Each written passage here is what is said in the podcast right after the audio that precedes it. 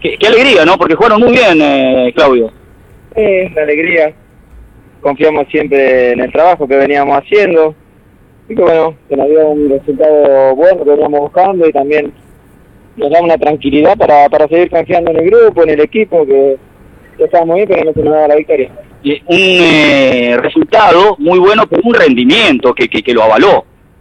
Sí, pero si te pones a pensar los, los, partidos pasados también tuvimos buenos rendimientos.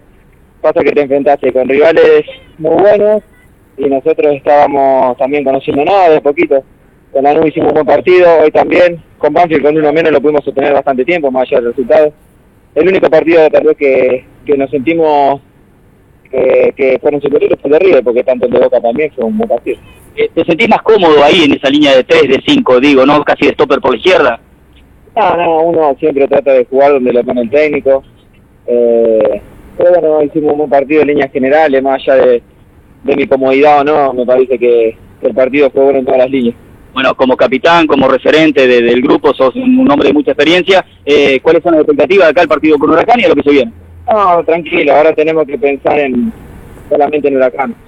No hay que, no hay que dramatizar cuando perdemos ni tampoco hacer mucho eco cuando ganamos un partido. Solamente ganamos un partido que nos sirve en amigo, pero hay que ser conscientes, tener los pies sobre la tierra y, y ahora de acá pensar en Huracán. Tenemos que ir pensando en los partidos que, que vienen a, después de este San